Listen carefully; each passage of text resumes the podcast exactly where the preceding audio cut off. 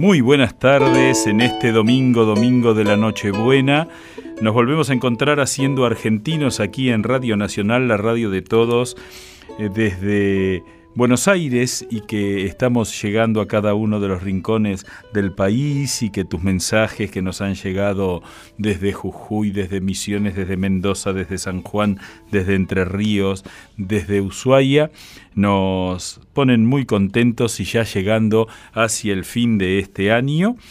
Hoy vamos a hacer un programa especial dedicado a este día en el cual la llegada del niño Jesús, esto es para los creyentes, hace que eh, tengamos idea de lo que el buen Dios nos ha eh, permitido disfrutar. Eh, si bien vos podés no creer, sin duda el espíritu de la Navidad que mm, suele vivirse en todos los rincones del mundo hace que la idea de un mundo de paz sea aquello que compartimos. Y nos pareció una muy buena idea compartir con todos ustedes una charla con alguien que dedicó su vida a lo religioso, un sacerdote que hoy día ha llegado a ser obispo y que nos parece que es una muy buena idea para entender eh, algo que son pocos, no son eh, una mayoría los que eligen seguir el camino de la vida religiosa, la dedicación completa a, a eso. Y bueno, vamos a charlar cómo fue que un argentino comenzó a transitar, quizá yendo a misa de chico, después entrando en algún grupo parroquial, terminó dedicando su vida cotidianamente al servicio religioso Así que eh, vamos a charlar con Monseñor Santiago Olivera y para recibirlo vamos a escuchar este tema que seguramente te identifica con el tiempo que vivimos, Jesús Alegría del Hombre, de Johann Sebastian Bach en una interpretación verdaderamente extraordinaria.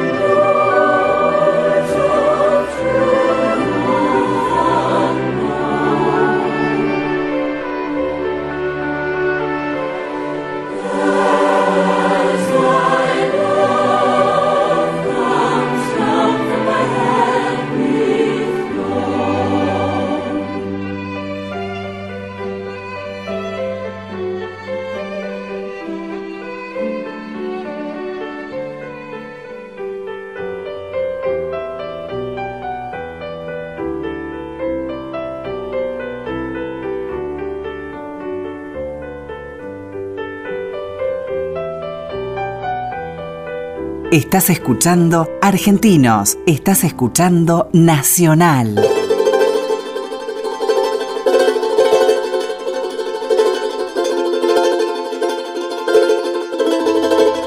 Y seguimos aquí charlando en esta tarde, esta tarde de Nochebuena que eh, vamos a disfrutar, probablemente muchos de nosotros en familia y tratando de acompañar a aquellos que no puedan hacerlo así.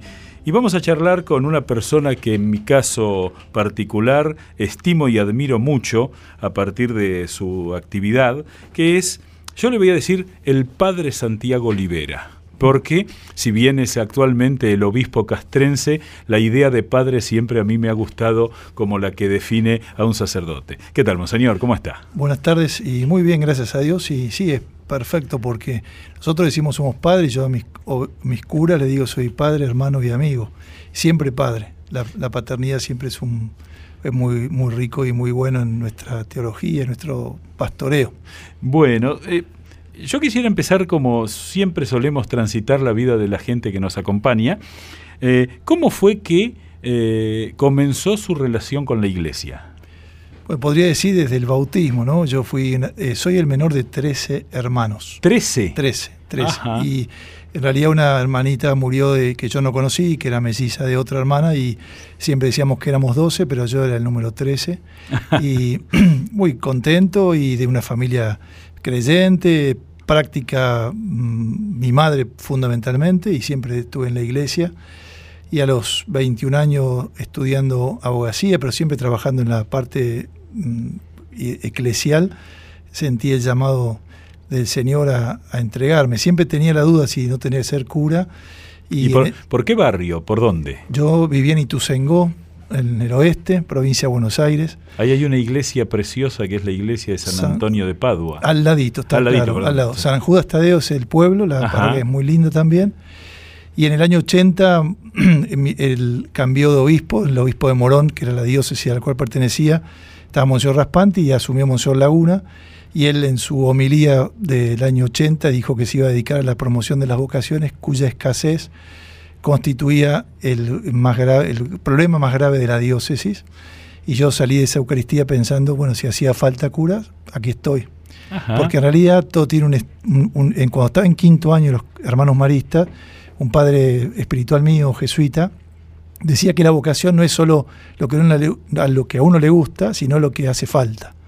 Entonces puede ser un llamado la, la, carencia o las necesidades. Y así uní lo que había recibido en el 75, 76 por este padre, en el 80 como que me cerró y bueno, fui muy feliz como sacerdote. Eh, es muy interesante esa idea de que la vocación no es solo lo que uno quiere, ¿no? Sino que el contexto también de alguna manera lo va definiendo. Quizá en un mundo que ha hecho del egoísmo y de, digamos, no sé si decir narcisismo, pero de, pensar solo en uno, el tener en cuenta lo que hay alrededor me parece que es significativo. Los sacramentos del matrimonio y el sacramento del orden sagrado llamamos sacramentos sociales, que están para el servicio de la comunidad no es solo mirarlos para, para sí mismo, por eso no es si me gusta o no me gusta, sino si hace falta o no hace falta. Ah, interesante, muy interesante eso. Y bueno, ¿y cómo, cómo fue ese comienzo? Digamos, eh, ¿la, abogacía terminó? La dejé, sí, ah. porque bueno, iba un poco a los ponchazos, se ve que, que, mi camino iba, por otro lado. Y bueno, cuando dejé la abogacía, eran tiempos difíciles, yo empecé mi carrera de abogacía en el 77, después el eh, que en el 76 fue el, golpe, y entonces en la facultad intentaban también desalentarnos bastante para estudiar. En ese tiempo no podíamos cursar, nos sorteaban para dar libre. Yo era un alumno, un buen alumno en la secundaria, entonces me costó ese ritmo de estudiar en la Universidad de Buenos Aires. Y entonces no, no, no iba tan bien en realidad, ¿no? Estudiaba, me gustaba, siempre con algún reparo porque tenía reparos con respecto a mi ejercicio de la profesión y mi fe católica como abogado, ¿no? Eh, la verdad que tenía mi, mi reparo. Pero bueno, mm, cuando sentí el llamado, realmente eh, dije que sí y fui muy feliz y gracias a Dios nunca dudé del camino que, descubrí que el Señor me llamaba, ¿no? Ahí... Eh, usted nombró a Monseñor Laguna, Monseñor Justo Laguna, un personaje al que yo tuve pocas oportunidades de encontrarme, dos o tres veces, y siempre me impresionaron eh, dos aspectos. Por un lado, eh, en las dos ocasiones fueron ocasiones sociales, no religiosas. Y me eh, impresionó su cultura. Era un hombre cultísimo, capaz de abarcar algo que a veces uno cuando está con algún cura, con algún obispo, no encuentra esa amplitud de miras culturales como la que yo vi en Monseñor Laguna. Y después una eh, delicadísima santidad. Es decir, era, transmitía, a mí me pasó eso con Monseñor Laguna y con el cardenal Pironio que también, ¿no? Con, el cardenal Pironio tuve la bendición un día que a raíz de un encuentro y un cura amigo me eh, terminamos comiendo los tres un bifecito de chorizo y charlando de eh, bueyes perdidos, y, pero uno tenía la sensación de que ahí había algo eh, verdaderamente muy espiritual y me pasó lo mismo con Laguna. Que, Sin duda, bueno, Pironio realmente está en camino a la santidad, es un, un pastor realmente admirable y un modelo, ¿no? Un cardenal de la iglesia, un servidor, pero un, santo varón. Y Monseñor Laguna lo que dice comparto también. Yo creo que ha tenido una cultura que notable y eso le ha servido también eh, que yo aprendí y yo compartí la vida con él 20 años eh, colaborando con él como canciller, vicario general, bueno, eh, estuve muy cerca suyo, yo me ordené diácono, presbítero y obispo de mano de Monseñor Laguna. He aprendido sí, no llego ni a los talones, pero sin duda ese diálogo con todos, porque Laguna no pescaba en la pecera, ¿no? no, claro, claro, Tenía, tenía una mirada bajo el agua notable, tenía una gran capacidad y yo lo admiro. Y él, bueno, comentaba también que él desde chico leía mucho y era un hombre de biblioteca, pero con una mirada cultural, de, cine, de teatro, de cultura internacional, digamos, era un hombre... Yo recuerdo un comentario sobre un libro y que dije, ah, está bien leído. Sí, sí, sí. No, era, era, un hombre muy especial, sin duda a mí marcó el ministerio, ¿no? Y fundamentalmente esa llegada a los hombres que están podríamos decir, en el lenguaje de Francisco en las periferias, ¿no? un contacto mucho más fácil con todos los de afuera que quizás más con los de adentro. Eh, yo recuerdo, él participa de una eh, institución que tuvo una, que fue una buena idea, que no llegó a mucho, que fue el Consejo para la Consolidación de la Democracia. Y él formaba parte, y había que meterse en ese tiempo, además era un ambiente donde también había un obispo metodista, y eh, había hombres y mujeres de todas las vidas social y no con una visión eh, igual. Y eso me pareció muy interesante como compromiso, porque a veces quizá a la iglesia se la acusa de eh, digamos, hablar desde, desde el púlpito y sin compartir la discusión, ¿no? Sí, no, tenía esa capacidad. Y bueno, él fue presidente de la Comisión de Teología del Episcopado cuando se publicó el, el documento Iglesia y Comunidad Nacional, año 81, que vale la pena leerlo, vale la pena volver sobre él y tiene, bueno, por ejemplo, la frase obviamente conocida, pero que la democracia es el eco del Evangelio, por ejemplo, el eco temporal del Evangelio. Y eso me parece es una frase impresionante, fuerte, que hoy tendremos que recordarla fuertemente. Es el eco temporal del Evangelio. Por eso hay que ser muy respetuoso con la democracia y no jugar con ella como hemos sido testigos en estos días. En aquellos tiempos en que, bueno, usted entró al el seminario, Morón tiene su propio seminario. Sí, estudiamos ahí todo desde el 80 hasta el 85, salí del seminario, pero me quedé por allí cerca del seminario porque fui director espiritual de los seminaristas y después compartí como secretario canciller y vicario general en el obispado, así que siempre mi ámbito, aunque fui 11 años párroco también, estaba en la formación y, y acompañando en el obispado propiamente. Y bueno, y ¿Cómo hace un sacerdote, esta es una pregunta más genérica, ¿no? ¿Cómo hace un sacerdote para ayudar a construir un país? ¿Cómo hace para ayudar a construir la comunidad? ¿Cómo hace para que, eh, digamos, este lugar común donde vivimos, esta casa común, eh, sea mejor? Y por lo pronto, mm, en el, hombre a hombre, digamos, ¿no? No habrá un país mejor si, si no hay corazones mejores, ¿no? Si nosotros podemos apostar de... en, como decía Santa Teresa de Calcuta, es decir, en el mar la gotita de agua, ¿no?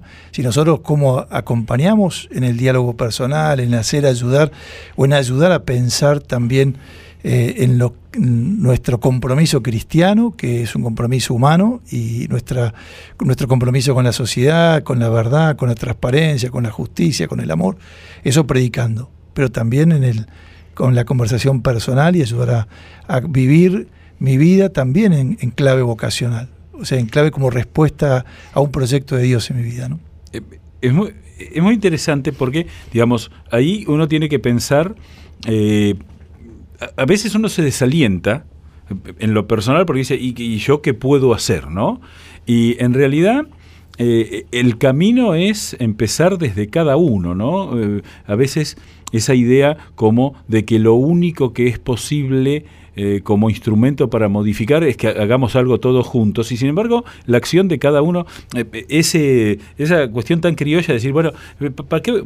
Al fin y al cabo soy el único bobo que paga los impuestos, al fin y al cabo soy el único que respeta el semáforo y digamos, cuando entendamos que eso realmente modifica la totalidad, me parece que avanzaríamos mucho, ¿no? Sin lugar a dudas. Y nosotros somos testigos que hay muchos más de los que viven bien, comprometidos con su patria, con su historia, con su pueblo, con su ciudad, con su familia. Tenemos esa gracia los curas. Sabemos que hay mucha gente buena, muchos honestos, trabajando y viviendo. A veces los que hacen ruido, o los corruptos, o los violentos, tienen más páginas o más tapas de diario, ¿no? pero hay mucha gente buena y eso nos, nos alienta. Y hay que renovarnos en la esperanza, ciertamente. ¿no? Estamos en un mundo medio complejo y complicado, pero, pero yo tengo esperanza y sabemos que el hombre puede ir transformando las realidades. Y bueno, eh, usted como, cercano a Monseñor Laguna, canciller, digamos que canciller es de alguna manera una suerte de eh, administrador. ¿Qué sería un canciller de una diócesis?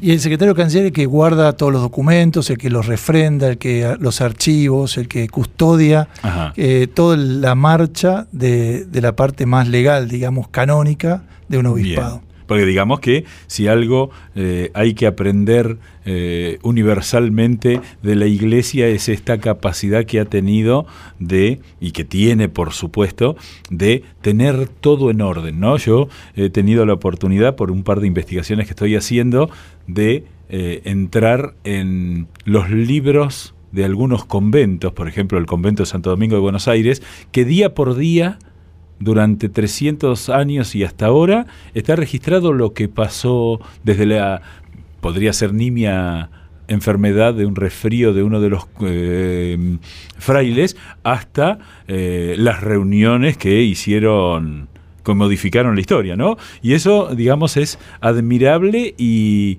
no solo eh, respetable, sino imitable. Ya, a mí hay una frase que me enseñó un amigo jesuita esa, eh, de que, bueno, hay virtudes que son imitables y hay virtudes que son admirables nomás. Pero, digamos, en este aspecto, digamos, esto, esta cuestión de que la iglesia registra todo, incluso aquello que no conviene. Totalmente. Sí, sí. Así tenemos los archivos, los documentos de nuestras reuniones, nuestras reuniones presbiterios, nuestras reuniones más de mesa chica, digamos, en los obispados, y tenemos todo eso que hace a la historia, sin lugar a dudas. ¿no?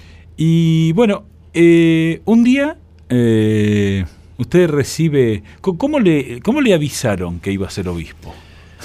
Bueno, sí, en junio del 2008 el nuncio apostólico, eh, que era en ese entonces Monseñor Bernardini, me llama y me dice que el Santo Padre Benedicto me había hecho obispo de Cruz del Eje. Y yo lo que conocía de Cruz del Eje, que de ahí estaba ese santo cura brochero, que todavía no era santo, era venerable, pero que era amigo de los curas y era particularmente muy querido por mí. Providencialmente todo mi seminario y mi ministerio de cura, 24 años sacerdote, tuve el cuadro del cura brochero en, la, en mi cama, digamos, en la cabecera de mi cama junto con el crucifijo. Para mí fue motivo de mucha alegría. Y bueno, ahí fue, entonces el 24 de junio se publicó y en septiembre 7 del 2008 asumí como obispo de Cruz del Eje. ¿Y qué es un obispo? Eh, digamos, por, porque eh, para la mayoría de la gente hay una relación religiosa de que es el, es el, el, párroco de más jerarquía, por decirlo así. Por otro lado, bueno, que tienen una influencia social significativa en un país que a la iglesia favorablemente o desfavorablemente le concede un espacio de poder. Eh, ¿Qué es ser obispo? ¿Qué, ¿Qué es un obispo? El obispo es un pastor que tiene la plenitud del sacerdocio, por eso ordenamos sacerdotes. un pastor que es un padre es un hermano y un amigo que conduce una porción del pueblo de Dios a la iglesia toda. Esto es muy importante saber, la iglesia católica no es por pedacitos. La Iglesia Católica, toda la Iglesia Católica está en Buenos Aires, toda la Iglesia Católica está en Cruz del Eje, toda la Iglesia en Merlo Moreno, en, en Quilmes, San Isidro. y a esa porción con un territorio se le confía a un pastor, a un obispo, para que la conduzca, para que la santifique, para que eh, la, enseñe, así como las funciones de enseñar, de santificar, de conducir, y esto con sus colaboradores, los sacerdotes. ¿no? Eh, a veces, eh, yo le cuento, en algún tiempo yo viví dos años en una orden religiosa, pensaba seguir la vida religiosa, en mi caso fue al revés, la dejé. Es muy interesante, a mí siempre me impresionó de los títulos del Papa, que hay uno que dice primus inter pares, es decir, es el primero entre pares. Así es. O sea, no, ni siquiera el Papa es más que los otros. Y eh, siempre hay una visión quizá desde afuera muy... Eh, piramidal, muy verticalista, donde por supuesto cuando hay que tomar unas decisiones está claro quién las tiene que tomar, pero un obispo, por ejemplo, en su diócesis es... Eh, digamos, tiene una soberanía, en el sentido amplio de la palabra, muy grande. No es que todo se hace consultando. No, claro. No, y esto es importante. Y el Papa Francisco, cuando asumió, usted recordará que dijo: Soy el obispo de Roma. Sí, sí, claro. Él es el obispo de Roma y como son tan obispos como yo y tan obispo como los demás obispos, ¿no?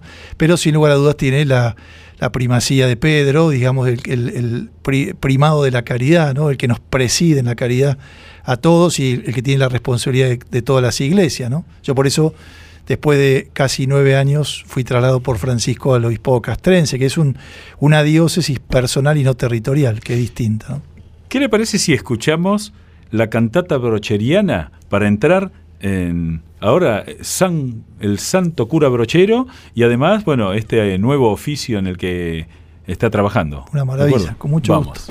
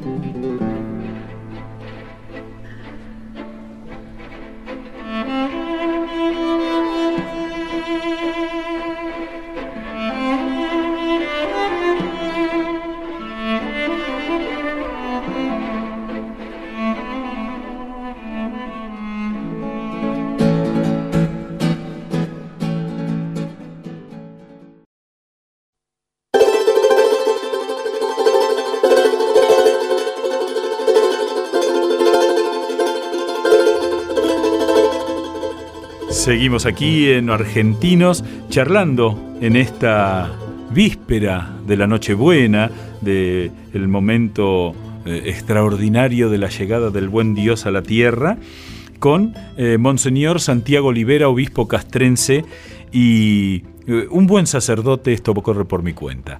hay algo que es muy impresionante, que tiene que ver, por un lado, lo tardío que en la Argentina llegó un santo, ¿no? De alguna manera, otros países americanos, ya en la, época colonial, tenían santos. En la Argentina, no sé si eso eh, debe tener también que ver con algún mensaje que el Señor nos manda. Y ahí aparece como el primer santo que vivió, trabajó y murió en la Argentina el padre Brochero. ¿eh? Tenemos otro santo que es San Héctor Valdivieso, pero bueno, nació en Argentina y después toda su vida y su martirio se desarrolló en España. Eh, ¿Por qué el cura brochero? Eh, como curiosidad, además, ahí hay un argentino empresario camino a la santidad, que es Enrique Yo, lo cual hace que la Argentina, si sigue siendo incomprensible, va a seguir acentuando su incomprensibilidad para el mundo, ¿no? Bueno, ¿quién, quién fue brochero y por qué es tan importante brochero? Sí, Brochero fue un sacerdote entregado que supo eh, encarnar el Evangelio, la cultura de su gente, de su pueblo, en un lenguaje llano. Eh, un cura, yo siempre digo, él murió en el año 1914, nació en 1840, allí en Santa Rosa Río Primero, en Córdoba, podríamos decir en Tierra Llana, y fue enviado con 26 años a, allí atrás la sierra, lo que era el curato del tránsito en ese tiempo, y fue un cura que hoy, hoy, en 1914 murió, hoy lo vemos actual, un cura salidor, un cura que iba rancho por rancho eh, visitando a la gente, un cura que amó a los pobres, que estuvo más cerca de los pobres, dice Dios está en todas partes, pero está más cerca, pero está como, como los piojos en los más pobres, ¿no? Una cosa que es impresionante de Brochero es que por su inteligencia, por su formación, por su piedad, incluso por su, sus capacidades, podríamos decir, burocráticas, por usar una palabra, tenía un destino digamos, importante en lo que podría ser la jerarquía de la iglesia, es decir, era eh, eh, eh, considerado por el obispo. Sin lugar según cuentan, claro. Sí, sí, era un hombre, esto es clave, era un hombre inteligente, porque hablaba de un lenguaje muy sencillo y se podría pensar que no lo era. Justamente por su gran inteligencia pudo adaptar su lenguaje. Y la clave de Brochero, que es tan actual hoy, me parece que fue su pasión para que los hombres y mujeres de su tiempo se encuentren con Jesús. Y él llega un curato lleno de vicios, ¿no? tras la sierra. Eh, yo siempre digo, habría mucha gente buena, pero también un lugar muy propio o propicio para que eh, malandras se esconden, montoneros, y, y entonces él llega y dice, acá está todo por hacer. ¿Y cómo piensa transformar su curato, su parroquia, su gente? Llevándolos a los ejercicios espirituales, que llamaba baños del alma, y que él había experimentado como seminarista. Y hacía grandes eh, viajes en las altas cumbres, llevando 500, 600, 700 hombres, paisanos y también mujeres, a Córdoba a hacer los ejercicios espirituales, porque él era un convencido que los ejercicios de San Ignacio, buscando, deseando, encontrando y viviendo la voluntad de Dios, iba a transformar su ambiente. ¿no? Y es clave eso. El, cruce de tras la sierra, ¿no? que se hacen ahora unos cruces brocherianos, eh, no es sencillo hoy, digamos. Hoy uno sale por la ruta, está todo armadito, pero eh, bueno, tiene que tomarse sus su larga, largo par de horas y uno imagina en aquel tiempo, eh, tanto hemos reivindicado, como lo merece el cruce de los Andes de San Martín, que tiene otras características, pero digamos, Brochero lograba que 200, 300 personas lo acompañaran cruzando en muchos casos a pie esas altas sierras de 2.500 metros de altura. Impresionante, y en invierno. Y en invierno. Porque él hacía los ejercicios cuando el campo no era tanta la necesidad de trabajo y él ayudaba a su gente para ir en esos tiempos bien fríos y tardaba nueve, diez días. O sea, el cruce eran nueve, diez días. En total, en total ah. toda la travesía serían diez, nueve, diez días, pero son siete del retiro, los retiros, ¿no? Pero la verdad que era admirable. Hoy nos asombra. Yo creo que ese era un milagro de Brochero. Primero, además, conseguir las voluntades, ¿no? Tener una personalidad realmente notable. Pero yo creo que el encuentro con Cristo también hoy, los toda la sociedad, pero los argentinos, tenemos que poner a Jesús y contemplarlo y mirarlo, ¿no? Estamos acercándonos a la Navidad, esta noche nos vamos a reunir en torno a ese misterio de un amor grande de Dios que, que envía a su Hijo para salvarnos, y Cristo da sentido a nuestra vida, y Cristo transforma nuestra vida. Y de verdad el encuentro con Jesús transforma.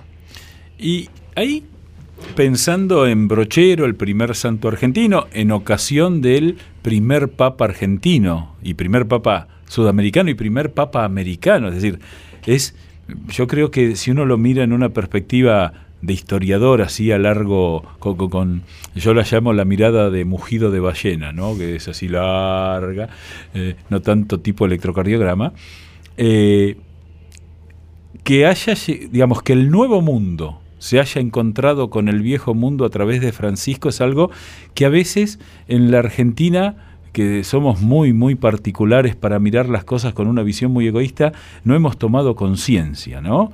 Y, ese, y ese argentino en Roma es el que pudo determinar, digamos que no es un capricho del Papa ser de alguien santo, sino que hay todo un proceso canónico, todo un proceso legal, podríamos decirlo más llanamente, eh, aparece un cura como el primer santo eh, católico. ¿Puede haber sido también esto como una una, llamada de atención de Dios al clero argentino? Bueno, sí, yo creo que sí. Es nuestro patrono, el patrono del clero.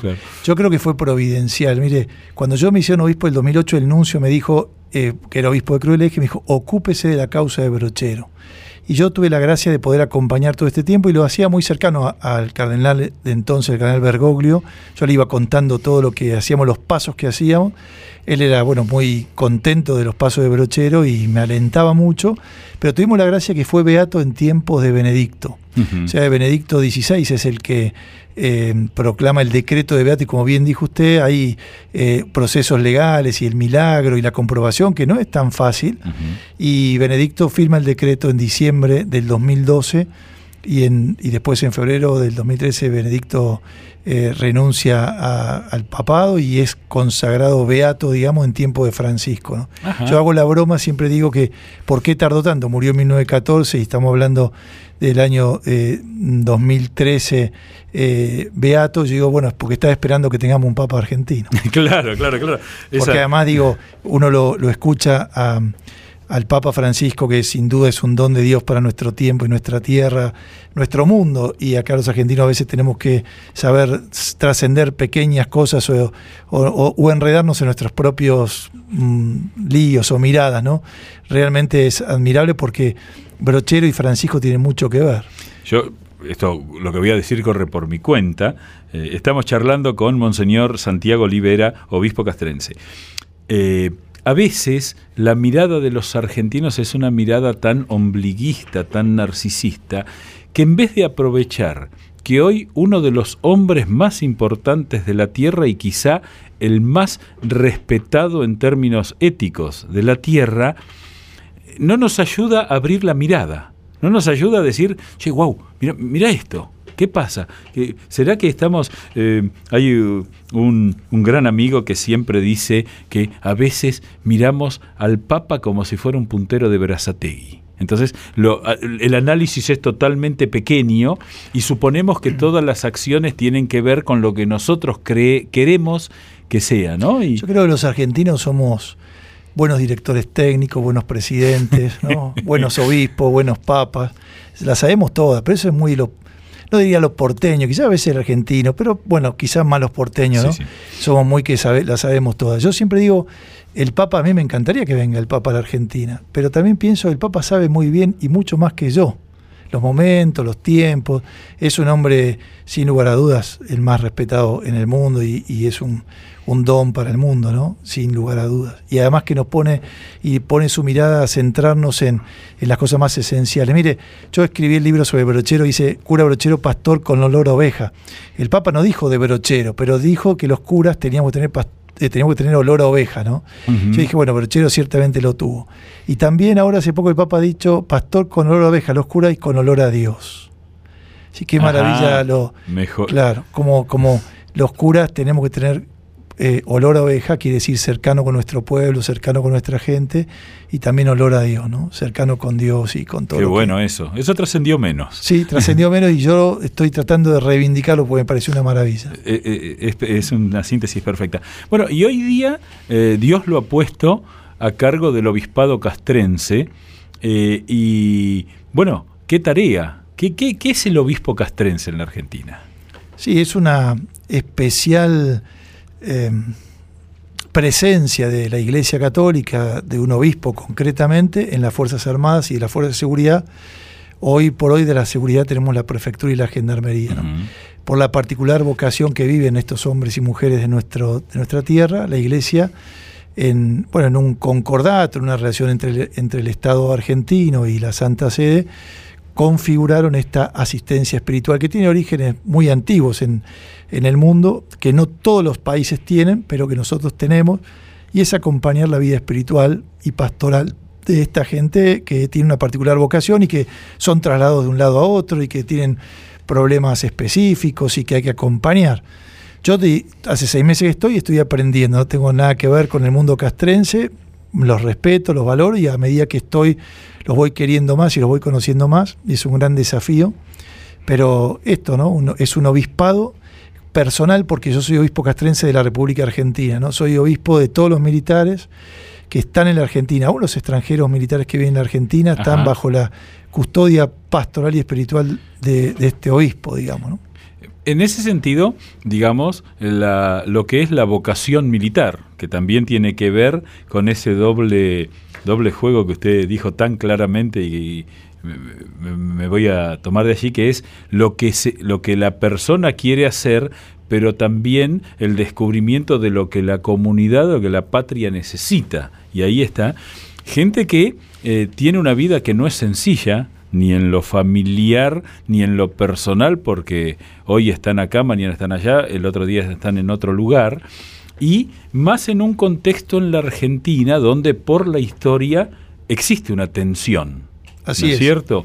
Que, em, digamos, a mí me sigue asombrando y no favorablemente que eh, es no se pueda hablar en la Argentina de reconciliación en determinados temas. Y este es uno de ellos, porque eh, ¿cómo, podemos pensar en volver a un corazón único, un corazón argentino, si no nos podemos reconciliar con gente que ocupa un lugar y que no tienen ninguna responsabilidad histórica con nada de lo malo que pueda haber pasado en el pasado, que sabemos que lo es, lo hemos tratado en este programa. O sea, eh, eh, ¿qué, qué, qué, dificultad tenemos ahí y qué tarea la suya? Sí, yo creo que ese es el gran desafío, ¿no? Porque me parece que, primero, cuando yo hablamos de la reconciliación, para los católicos la reconciliación está, es clave y médula de nuestro evangelio, ¿no? El mismo Pablo decía, déjese reconciliar con Dios. Pero hay que entender, yo siempre digo, yo quiero hablar de reconciliación, pero que no explico un poco que eso no significa olvido, que no significa no, todo está bien, miremos para adelante, olvidemos el pasado. Eh, eso sería una reconciliación de poco alcance, digamos, ¿no? La reconciliación es en la verdad es en la reparación, es en el reconocer humildemente los, los errores cometidos, pero de todos lados, ¿no? Yo creo que lo que yo experimento en este tiempo, a mí, esto lo digo como si estuviéramos hablando en un café y dos amigos, ¿no? Me dan de los dos lados. O sea, si, si, uno dice una cosa, por eso hay que vivir en el equilibrio, ¿no?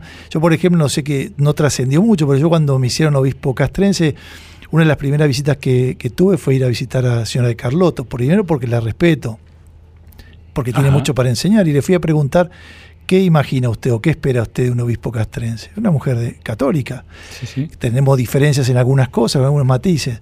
Y eso yo lo hice de corazón, primero porque justamente por Monción Laguna conocía y la había visto tantas veces, y además porque, bueno, no es que me recordaba mucho ella, pero sí eh, en, un, en, en un camino que quiero transitar de diálogo y respeto con todos. Y hoy, hoy por hoy, algunas personas me, me, descalifican porque yo eso, o me dicen que soy amigo de la Madre Plaza de Mayo, y yo, la verdad que en eso me da alegría porque yo quiero ser amigo de todos. ¿no? Brochero era amigo de todos. Y me parece que yo cuando asumí dije, yo quiero ser puentes en un mundo de zanjas.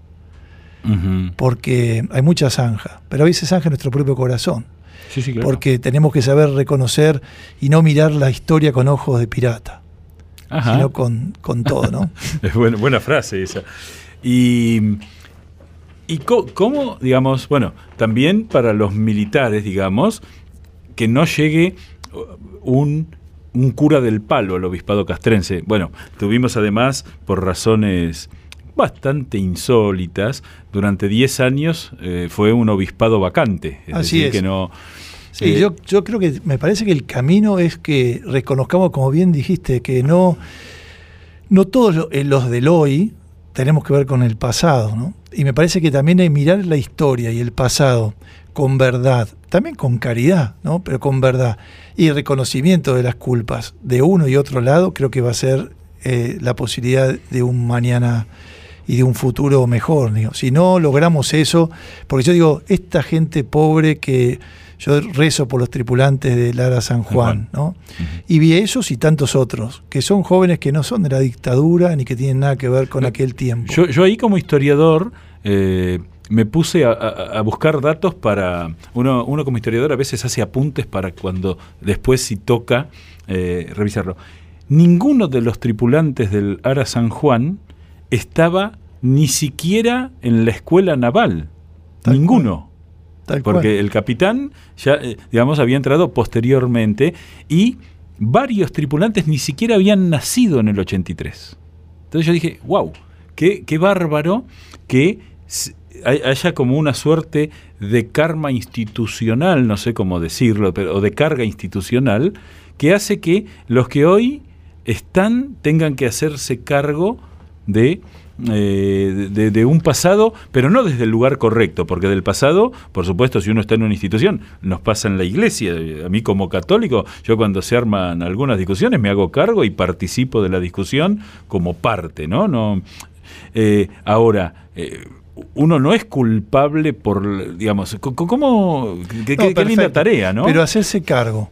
Tenemos que hacernos cargo de la historia, ¿no? Yo digo, yo no soy culpable de cosas o frases que han hecho obispos.